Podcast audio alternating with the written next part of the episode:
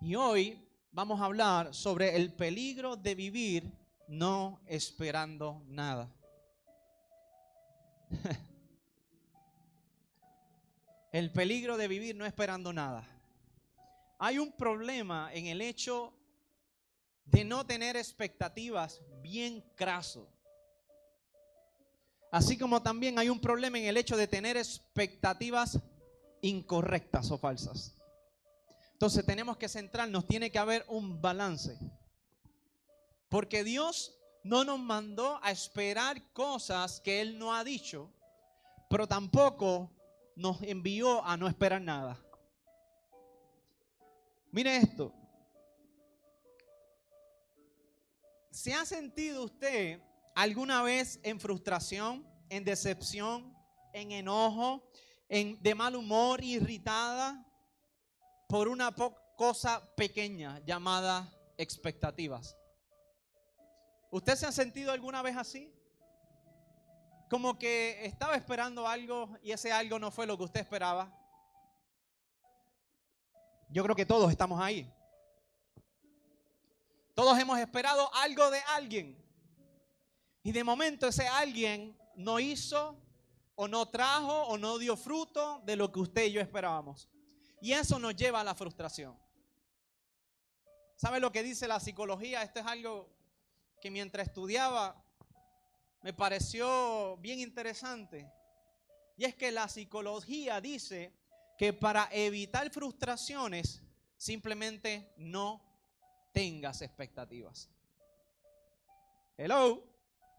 Eh, yo necesito que alguien esté atento y, enfocado en lo que el Señor les va a hablar. Mire, la ciencia y la psicología te está diciendo, tú quieres evitar la frustración.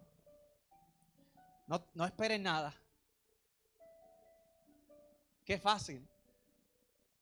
Porque la psicología se basa en cuando tú esperas algo de alguien. Pero en nuestro caso, muy distinto. Porque usted no espera o pone su confianza en el hombre. Usted espera algo de quién. O quizás espera un cambio o espera ver un resultado en alguien, pero que el que lo provoque es quién. Es Dios. Y mira lo que dice es interesante, mira lo que dice la psicología. Y leí un estudio que decía, vive sin expectativas por un día. Entonces la persona lleva a la, al oyente a que trate de vivir días sin esperar nada. Y mira lo que dice. Dice, si haces algo bueno, no espere elogios ni aprecios. Deja que las expectativas de recompensa y el agradecimiento desaparezcan. Dice, si maneja en auto a la oficina, no espere que las calles no haya tapones. Si viaja en avión, no espere que el avión arranque, eh, eh, despegue a tiempo. Si compra algo en el supermercado, no espere que no haya fila. Si regresa a su casa, no espere, no espere que su cónyuge se sienta relajado y amigable. Presta atención a tus pensamientos. No te victimices si tienes expectativas, solo eh, sé consciente de ellos. Luego tíralos al océano. Dice, fíjate, cuando comienzas a desear las cosas, no fueran como son.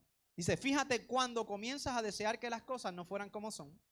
Su esposo estresado, el avión, el retraso, las filas, los tapones, Cuando tú no fijas expectativas es fácil no ser defraudado. Es fácil estar, mira, pichi san porque no estás esperando qué? Nada. Entonces, como no estás esperando nada, pues no hay un sentimiento, no hay un proceso emocional en el cual tú te sientas defraudado o puedas sentirte incómodo porque esperabas algo. Es fácil no esperar nada.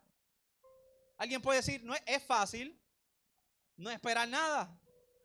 Dice esto, mire, si deseas que alguien más no haya hecho algo, note que tienes expectativas. Entonces, si y deseas que las personas o el mundo puedan satisfacer en lugar de hacer lo que realmente hacen, dice que tires todos esos deseos al océano, acepta las cosas y sigue adelante.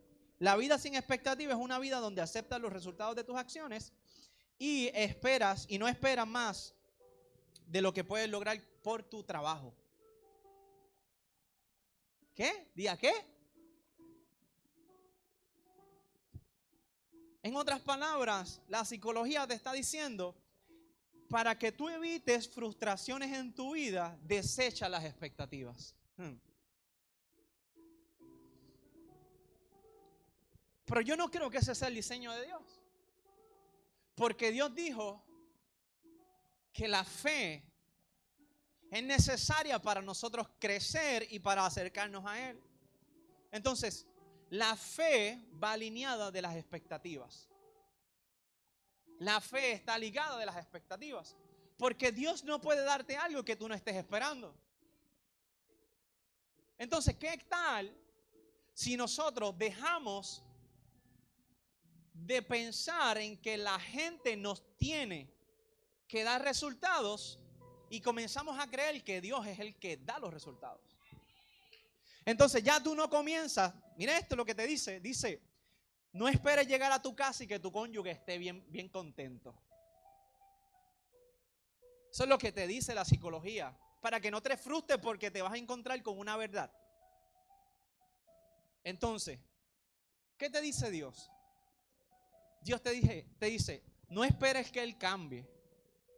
Ora. Cree expectativa en que yo puedo hacer que cambie. Entonces, cuando vas de camino a tu casa, en vez de tú estar sin expectativas, comienza a orar. ¿Qué tal si cambiamos el hecho de no tener expectativas por creer que Dios puede hacer cosas? Por creer que Dios puede hacer algo. Eso, eso es lo que queremos trabajar hoy. Es que la psicología te dice, no pienses para que no te defraudes, pero Dios te dice, hijo, si yo di una palabra, esperen ella. Entonces la psicología se separa de Dios, la ciencia se separa de Dios. Porque la ciencia te dice, no esperes nada, pero Dios te dice, te, esté en expectativa, porque si yo hablé, yo estoy a punto de hacerlo.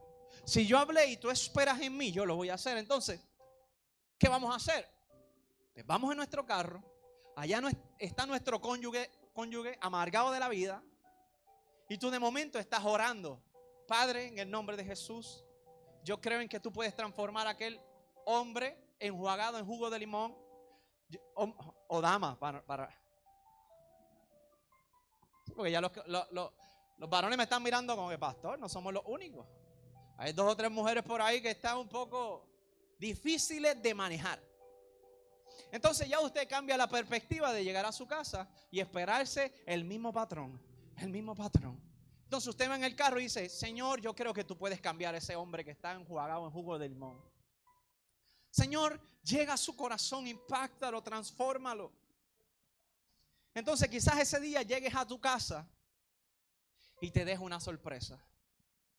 Ahora, la psicología te dice, si llegas a tu casa y estás esperando que Él sea cambiado y transformado y no está, te vas a frustrar. Pero Dios te dice, si llegas a tu casa y todavía no está transformado, sigue orando. Sigue creyendo. Sigue esperando.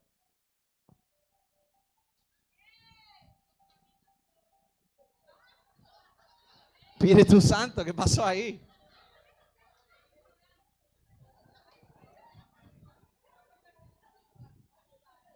Cristo. Seguimos acá, iglesia. Gracias a Dios que no se escucha en la cámara.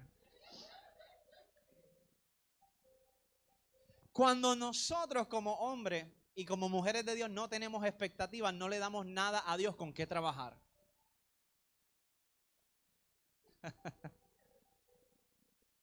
Vamos a fijarnos acá.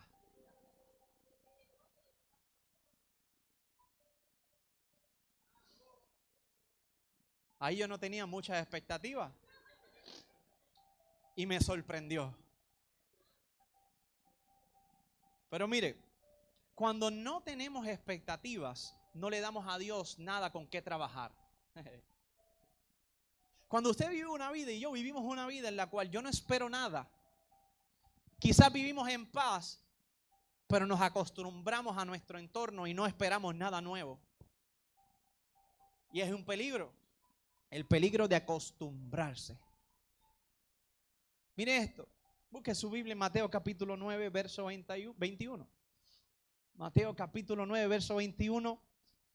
Es una historia interesante donde la fe nos puede llevar.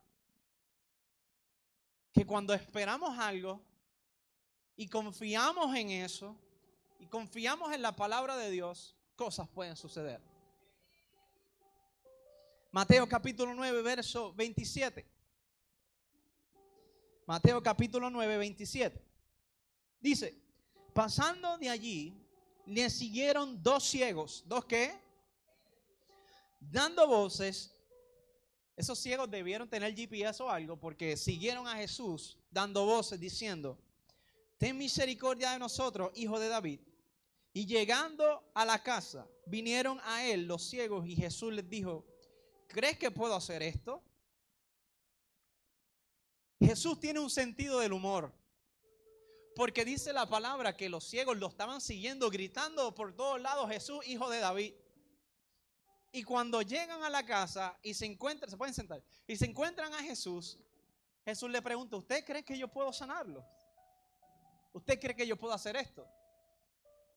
Yo me imagino la cara de esos ciegos diciendo, no, ¿y para qué te estamos siguiendo? Ellos estaban embarazados y esperando algo. Estaban esperando algo que sacrificaron. Se expusieron ante la sociedad siguiendo un hombre aún ciegos. Y cuando llega Jesús le dice, ¿ustedes creen que yo puedo hacer esto? Y ellos dijeron, sí, Señor. Dice la palabra que entonces les tocó los ojos diciendo, conforme a vuestra fe, conforme a vuestras expectativas, conforme a lo que tú esperas, va a ser hecho. Entonces, ¿qué tal si no esperamos nada? Pues nada va a ocurrir. Si vivimos una vida no esperando nada, nada vamos a obtener. Por eso es hasta hoy. Dice la palabra, y los ojos de ellos fueron abiertos y Jesús les encargó rigurosamente diciendo, mirad que nadie lo sepa. Jesús tenía un problema y era que quería pasar desapercibido, pero se encontró con dos, dos ciegos boricuas. Porque se ríen. Se encontró con dos ciegos boricuas que Jesús le dijo, miren, esto que sucedió es entre usted y yo. Tranquilo, no se lo digan a nadie. Pero mira lo que dice después, dice, pero salidos ellos, divulgaron la fama de él por toda aquella tierra. sea, tenían dos boricuas que cuando tú le dices no digan nada, ellos abren la boca.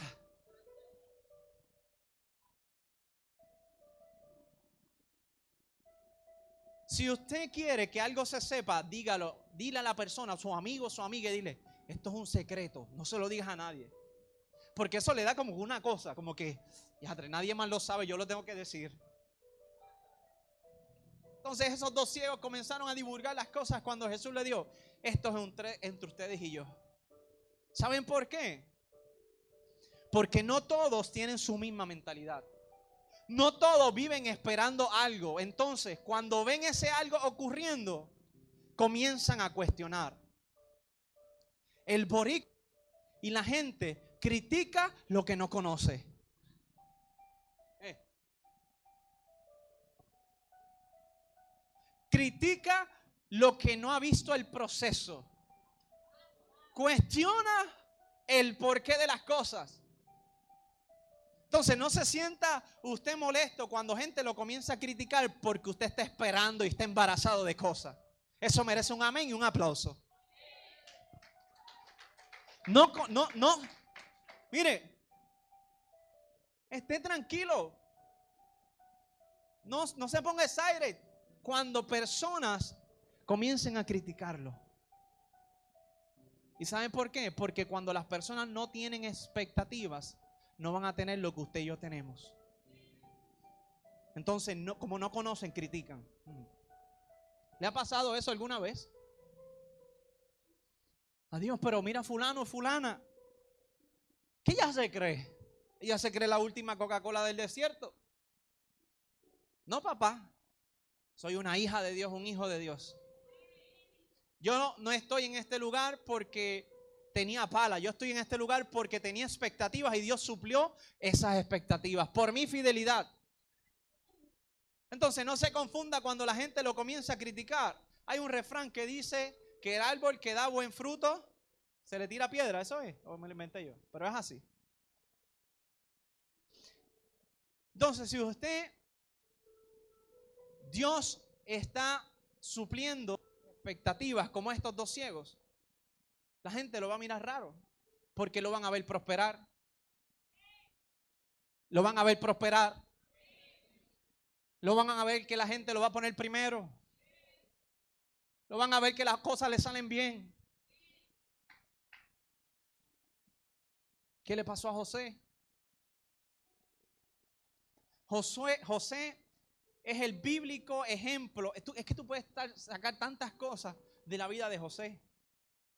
Pero algo que me llama la atención es que tenía un favor de Dios. Y vivía la palabra que después más adelante el apóstol Pablo dijo, que todo lo que hagas lo hagas para Dios. Entonces José lo pusieron de esclavo y era el mejor esclavo. Entonces José lo pusieron como dueño de toda la cosecha y era el mejor. Entonces a José lo pusieron en la cárcel y era el mejor preso el mejor preso.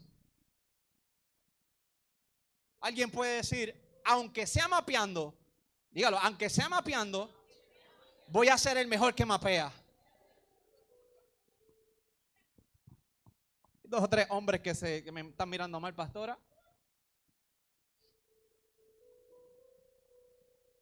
José todo lo que hacía, lo hacía bien. Por eso es que tarde o temprano le llegó su momento. Diga, mi momento va a llegar. Esa es la mentalidad que debemos tener hoy en día, es que no importa si soy secretaria, asistente administrativa, si soy gerente, si soy supervisor, si simplemente un cobrador de caja registradora, yo voy a hacerlo mejor. Porque llegará mi momento, diga, llegará mi momento esté a la expectativa de que llegará su momento. ¿Alguien puede decir amén? Hace mucho tiempo, muchos años, alrededor de 8 o 10 años, mi esposa y yo nos habíamos casado, teníamos, vivíamos en una casa alquilada. Yo peleaba mucho con el que nos rentaba la casa. y llegó un momento donde nos cansamos. Y mi esposa, que es una mujer de fe, en ese tiempo estábamos estudiando los dos en la universidad. No teníamos Ezequiel. Y teníamos alrededor de dos mil dólares guardados. Y ya estábamos en Cristo, ¿cierto? ¿Ah? Sí. So ya nuestra vida había sido restaurada. Estábamos en un proceso en Dios y comenzamos a esperar por cosas grandes. Porque Dios nos lo había profetizado, Dios nos había hablado. O sea, cuando llegamos al Evangelio y recibimos toda esa revelación de las cosas que Dios tiene para cada uno de nosotros, comenzamos a pensar en grande. Entonces nos cansamos de vivir alquilado, nos cansamos de pelear con el Señor. Y mi esposa dice, vamos a ir a ver casa. Y yo, mi amor, ¿tú estás segura? Ella yo creo que estaba en un empleo temporero, yo estaba, llevaba un tiempito en mi trabajo pero las cosas no estaban como que a favor de que nos aprobaran la casa. Entonces comenzamos a ver casa y fuimos a un lugar, una urbanización nueva. Mi esposa me dice, vamos a ir, fuimos. Usted conoce a la pastora. La pastora cogió aceite, yo le he contado anteriormente acá. Cogió aceite, se empamonó todas las manos de aceite. Y entramos a aquella casa y mientras el, el, el Rialto nos estaba diciendo, y mire la sala que es espaciosa, la pastora, en el nombre de Jesús, yo declaro esta casa es mía, yo proclamo. En el nombre de Jesús, ahí el closet, la cocina, el Londres. Entonces, cuando yo veo la jugada, cuando yo veía que iba a poner las manos altas de aceite en la pared, Yo, yo le decía a Rialto, ¿y esto, ¿y estos gabinetes? Y ella allá y él hablándome a mí. Y yo, ¿y el baño? Y ella por allá, marcando su territorio. Porque estamos a la expectativa, diga, estamos a la expectativa. Vamos, dele. La gente que está a la expectativa hace cosas radicales y locas que el mundo no entiende. La gente que está embarazada piensa en grande y no se conforma con lo que tiene.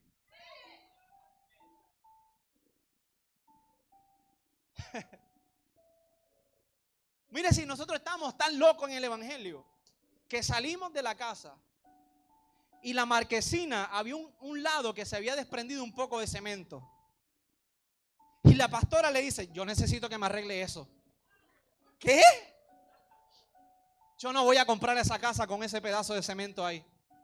No se preocupe, señora, se lo arreglamos ahora. ¿Usted puede creer que le arreglaron eso en un minuto? Empañetado cemento y toda la cosa, una casa que no era de nosotros. Que ni tan siquiera habíamos sometido el préstamo al banco. Y la pastora le está diciendo, arreglo, yo no quiero eso así. Estaba esperando algo. Diga, yo estoy esperando algo. Júntese con la pastora, no conmigo. Si usted quiere esperar algo y estar embarazado y soñar y, ser radical en la fe, júntese con la pastora. Eso es otro tema. Salimos de aquel lugar, nos gustó la casa, era la que queríamos. Nos llama el Realtor y nos dice, mire, había una persona que tenía esa casa, pero el banco se la denegó y se la vamos a honrar al precio original, porque habíamos subido 10 mil dólares, pero se la vamos a dejar al precio original. Y la pastora, sí, eso me gusta. En aquel momento teníamos una amistad, tenemos una amistad que era dueño de, de un mortgage y lo llamamos, hicimos cita nos atendieron. Vamos a hacer todo lo posible. Empezamos a tirar el crédito, lo que ganábamos, todo el proceso. O la cosa es que al cabo de, en ese, en ese proceso nosotros estábamos orando, creyendo, estábamos esperando, oramos por la decisión, hicimos, nos pidieron un montón de documentos, un montón de cosas.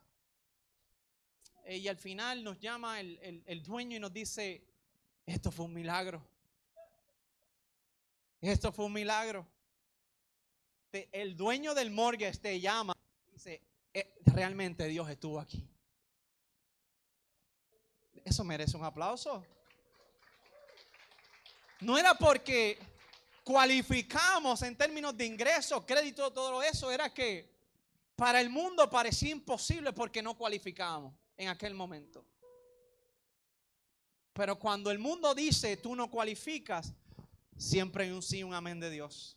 El sí, el amén de Dios va por encima de lo que pueda decir el mundo. Pero eso es para aquellos que están esperando algo. Aquellos que no esperan nada, sus acciones darán sus resultados. Pero aquellos que esperan algo, Dios va por encima de sus acciones y de los resultados que puedas esperar. Yo vengo a hablar en esta mañana con gente de fe. ¿Dónde están? ¿Dónde están? ¿Dónde, dónde están?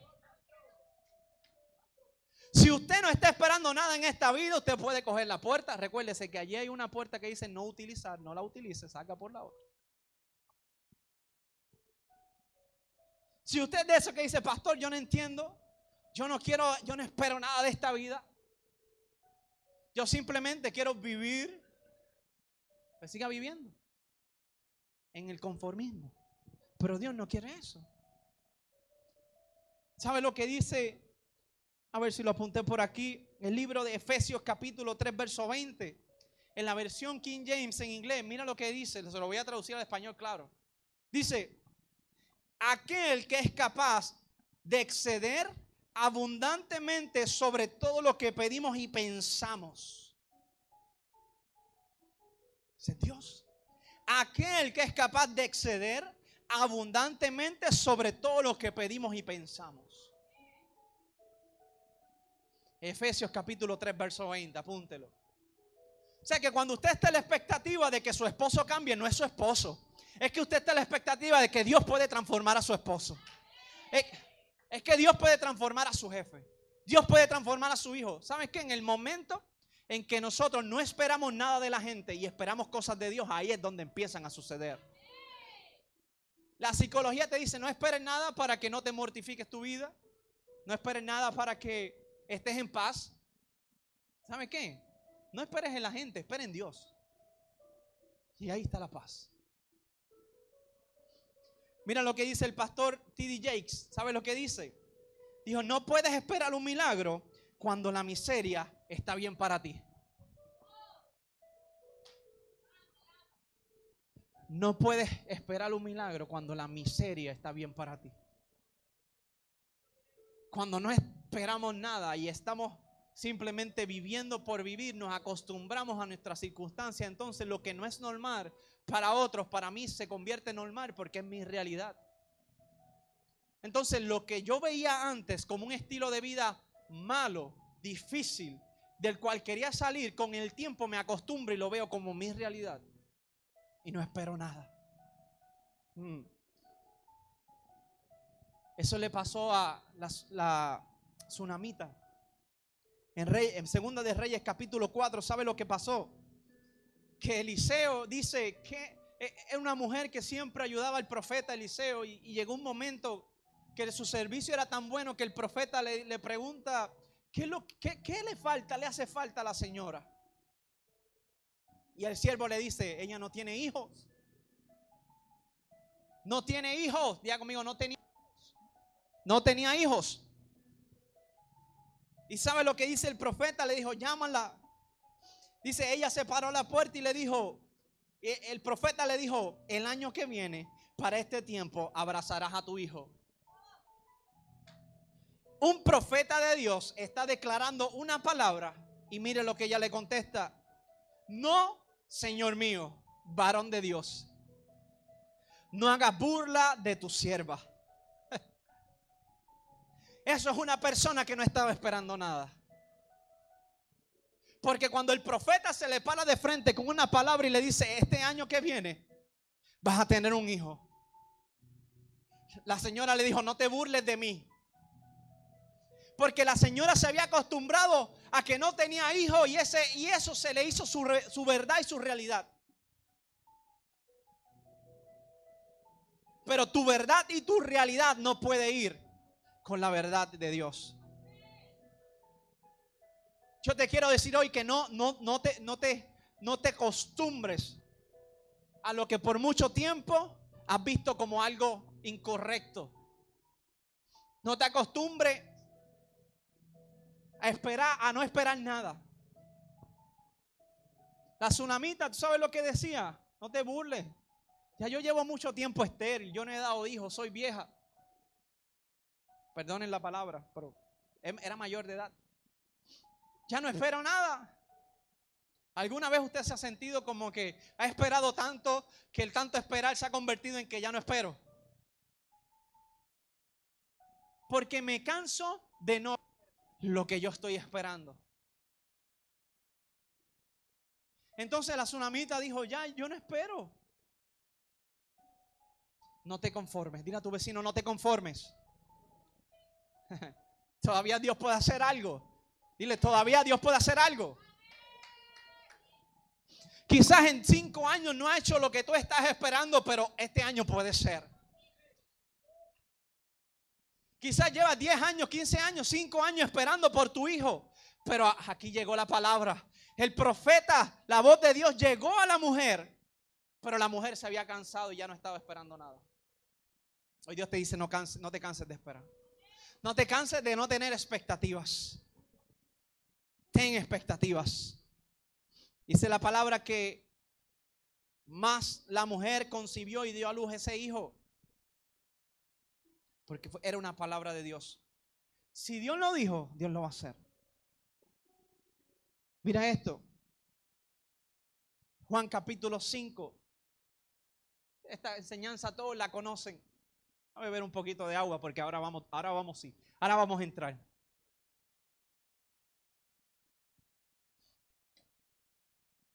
pastora, yo no sé si estamos en una iglesia o estamos en, una corte federal porque aquí la gente no quiere adorar a Dios. Ah. Si yo me quedo callado, usted haga algo.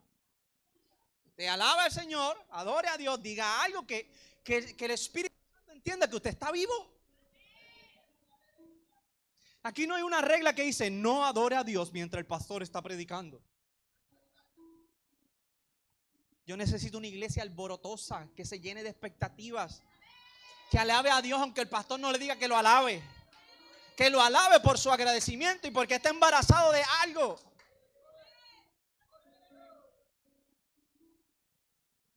Vamos, vamos, dale, dale, 30 minutos, 30 segundos de adoración.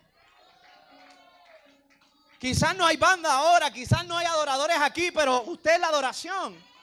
Usted es la adoración. Dios está mirando su corazón.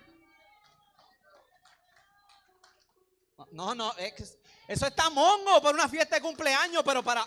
Eso está bien para una fiesta de cumpleaños, pero para Dios no. Vamos, vamos, vamos, vamos, vamos. 30 segundos, vamos, 30 segundos. ponme el cronómetro, vamos, 30 segundos, vamos, alabe, adore, adore, adore, adore. Aquí hay gente que está viva, Señor, a la expectativa de lo que tú vas a hacer. Aquí hay gente que sueña.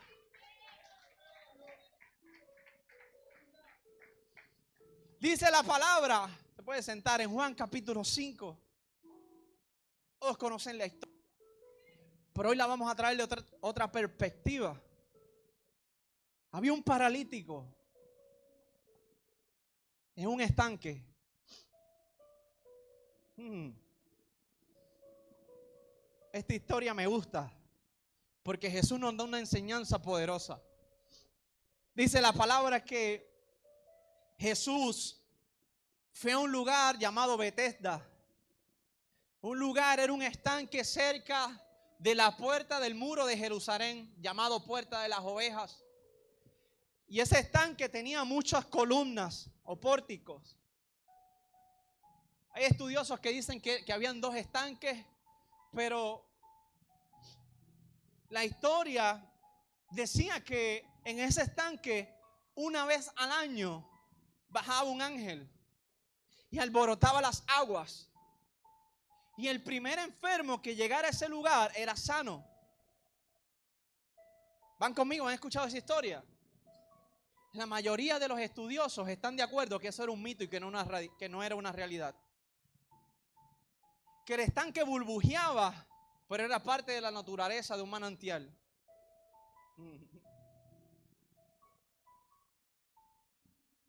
Y dice la palabra que Jesús iba pasando por aquel lugar, en Juan capítulo 5 del 1 al 9, lo pueden leer, y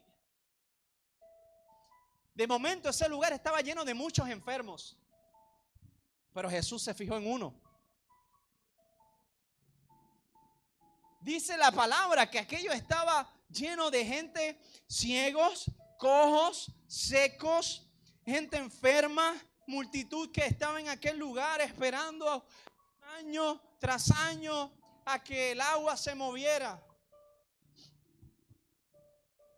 Dice la palabra que Jesús se fijó en ese paralítico.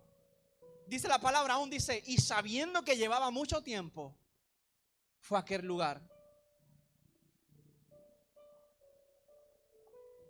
Y le pregunta, Jesús le pregunta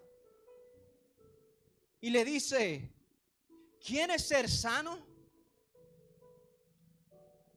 Y le contesta, Señor, no tengo hombre que me meta en el estanque cuando las aguas se revueltan. La versión Biblia amplificada dice respuesta inválida.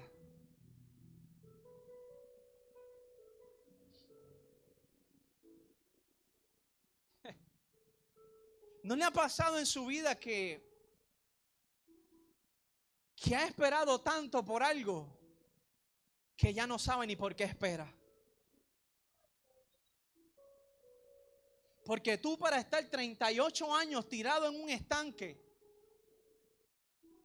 sabiendo que el resultado va a ser el mismo porque no estás haciendo nada distinto.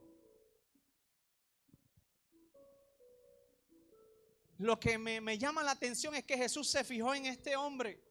Pero una de las razones por las que se fijó fue por el tiempo que llevaba. Pero se acostumbró. Mm. Dice la palabra que cuando eh, eh, el, paralítico le da la historia a Jesús de por qué no puede llegar a las aguas, Jesús dijo lo siguiente y le dice, levántate. La oportunidad de su vida está a su frente y él comienza a dar excusas. 38 años esperando por algo que iba, iba, iba a estar fácilmente 50 y 60 años porque no estaba haciendo nada distinto.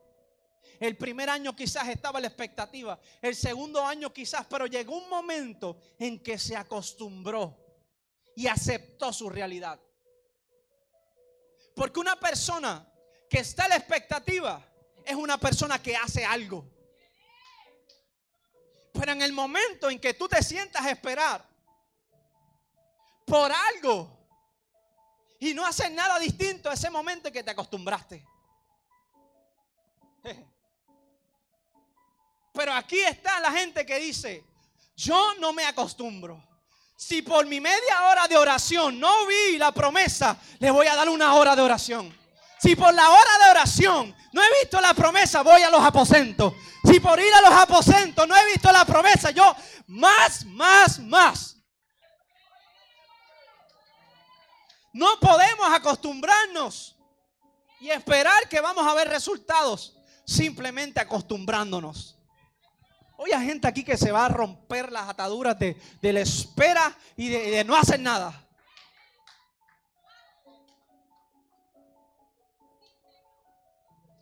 ¿Saben lo que significa? ¿Saben? Mira lo que dice la, esta Biblia me gusta. Lo que pasa es que en inglés la puede buscar, es la eh, versión amplificada.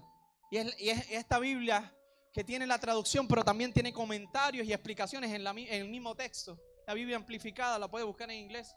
Mira lo que dice. Cuando Jesús se le acerca y le dice, levántate, en inglés dice, get up. Y tiene un signo de exclamación. Vamos, los que saben español, yo creo que Jesús fue un poco enfático y le dijo, levántate. Jesús no le dijo, vente papito, levántate. ¿Sabe que Jesús no ha venido a, a, apoyar tu bobería y la changuería tuya? Jesús le dijo, levántate. Habían ciegos, habían cojos, había mucha gente, pero había uno que estaba allí, llevaba 38 años no esperando nada. Empezó quizás, pero llegó un momento en que se acostumbró. Jesús le dijo, get up.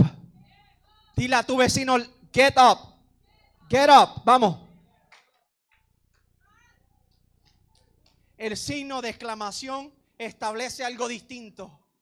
Y es que le enfatizó. Hoy el Espíritu Santo te está diciendo, hey, empezaste los caminos del Señor, comenzaste a esperar cosas, pero cuando no viste resultados, te frustraste.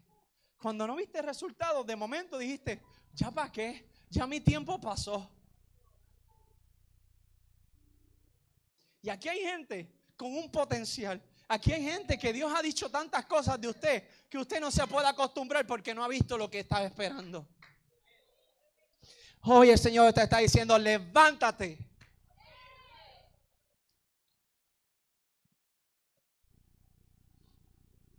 Treinta y ocho años. Llamó la atención el conformismo.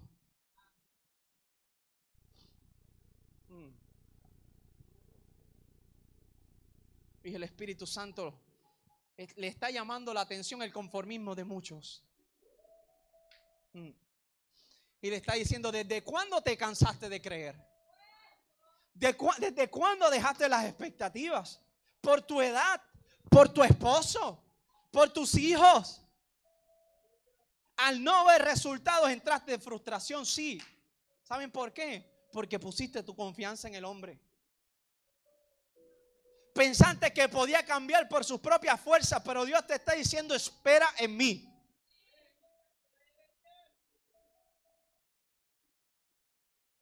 Dice la palabra que llegó en aquel lugar y le dijo, levántate.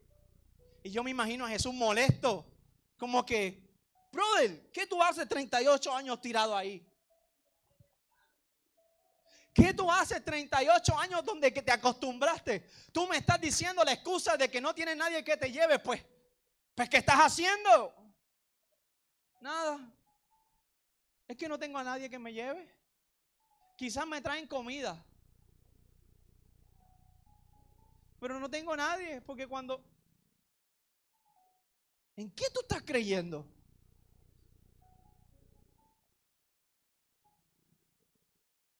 Y aquí hay mucha gente que ha depositado su confianza en cosas vanas. Que cuando tengo dinero, entonces estoy feliz. Que cuando tengo trabajo, entonces tengo economía. ¿Mm? Que cuando mi esposo está contento, somos el mejor matrimonio. Estamos esperando en cosas vanas que no van a dar resultados. Tenemos que estar a la expectativa de que Dios pueda hacer algo.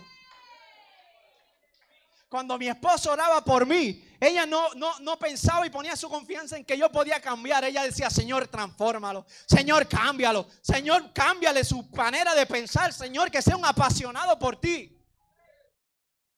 Entonces, si no has visto resultados es porque estás tirado en el piso 38 años esperando resultados distintos haciendo lo mismo.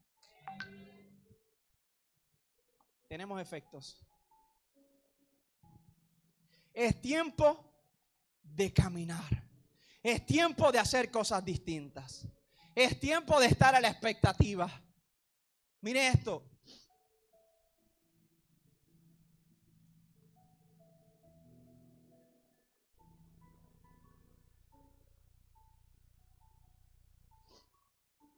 Hay un espíritu que se llama el espíritu de familiaridad. Y ese es el momento donde me siento cómodo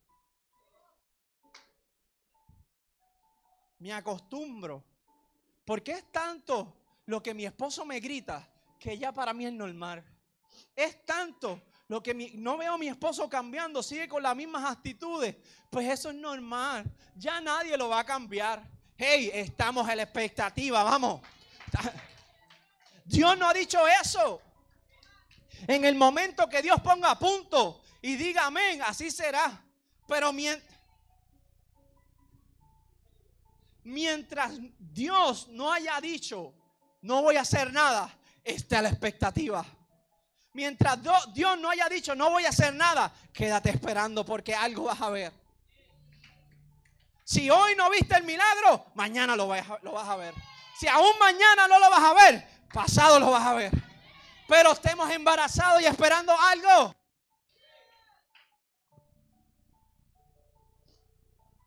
Yo todos los días llego a este lugar y digo, Señor, este día si tú, tú vas a hacer algo distinto. Vidas van a ser transformadas, vidas van a ser cambiadas. Este ministerio es uno que no, que, que no deja las expectativas. Usted ve esto aquí, pero usted no sabe por lo que nosotros estamos orando. El coliseo se queda corto por lo que nosotros estamos orando. Y no para llenarlo de gente cualquiera, sino de llenarlo de gente transformada por el Espíritu Santo para que cambie este país. Nosotros estamos embarazados y a la expectativa. Quizás usted ve este local hoy. Pero eso no es lo que nosotros estamos esperando más adelante. El año que viene, el pasado, eso no es, eso no es, eso no es. Porque Dios en, en Efesios capítulo 3 dice que Él es capaz de extender abundantemente sobre todo lo que pedimos o pensamos. ¿Qué significa? Que a Dios le gusta que usted tenga expectativas. ¿Usted sabe para qué? No para cumplirlas, para sobrepasarlas. Eso se merece un amén y un aleluya. Vamos. A Dios le gusta que usted tenga expectativas para decirte, hijito, está bien que tú esperes eso, pero yo voy más allá. Pero yo tengo más. Pero yo voy por más. Vamos, ¿dónde está la gente que no se conforma? Yo, lo, yo necesito que se ponga de pie, vamos. Póngase de pie, vamos. Dele 30 segundos de adoración a papá. Estamos a la expectativa.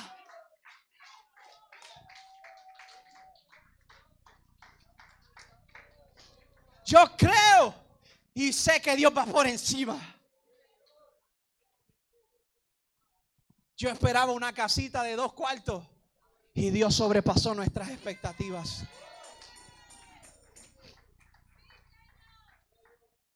Dios va por encima y más allá de lo que nosotros podamos pensar o pedir. Cada vez que usted ore, declare ese texto. Efesios capítulo 3, verso 20. El Señor es capaz de sobrepasar abundantemente todo lo que podamos pensar o pedir. El problema es que Dios no puede sobrepasar nada que no exista. Si no hay expectativa, Dios no las va a sobrepasar. No le damos juego, no le damos cancha. ¿Dónde está la gente que está esperando algo?